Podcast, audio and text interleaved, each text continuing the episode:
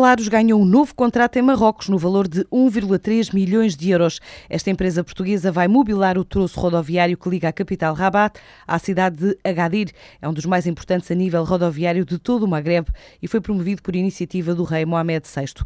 A Autoroutes de Maroc, a maior empresa do país, selecionou a Laros para equipar as 27 estações de serviço que se encontram ao longo do troço de 840 km, com pérgolas de ensobramento, bancos duplos individuais, mesas papeleiras e floreiras em materiais como o aço e a madeira. Para além do fornecimento dos equipamentos, a empresa portuguesa especializada em mobiliário urbano vai ser responsável ainda pelo estudo dos solos e a implementação no local do projeto, com data de conclusão prevista para o próximo mês de junho.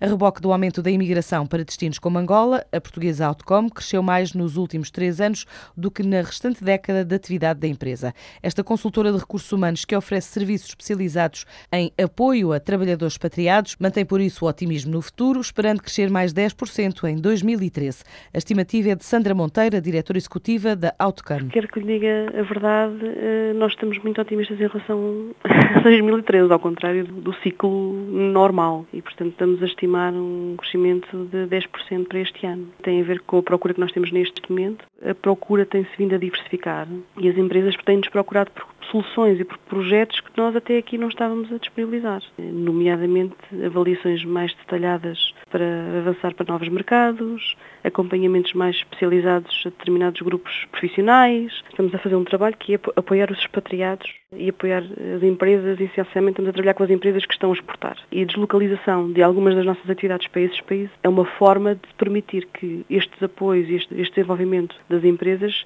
seja feito também localmente nesses países. Vamos a falar essencialmente em África e Ásia, na Ásia. A Autocama ajuda ainda os trabalhadores nos respectivos processos de reintegração nas empresas quando regressam do estrangeiro, tal como fez durante a Primavera Árabe com os colaboradores de uma companhia portuguesa na Líbia.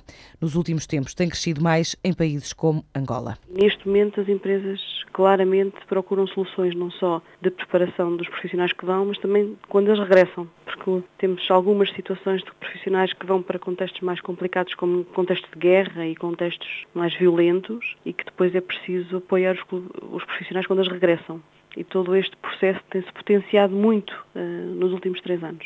Os destinos por onde os, os profissionais que nós temos uh, apoiado têm ido são mais uh, o mercado africano, essencialmente. Se bem que a tendência é para diversificar, como a China, como a Austrália, mas essencialmente o mercado angolano é o que, onde tem havido mais procura. A Outcam tem 10 anos de existência, acentua o crescimento dos serviços que oferece com o aumento da imigração, que cresceu ao todo cerca de 85% no ano, de acordo com os dados do INE divulgados em janeiro e relativos a 2011-2012.